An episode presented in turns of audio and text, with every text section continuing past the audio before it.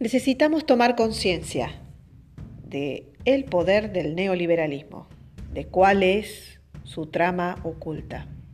¿Cuál es el proyecto que tiene el neoliberalismo? Necesitamos generar un proceso político que irrumpa y resuelva en la sociedad la puja entre el egoísmo y la solidaridad.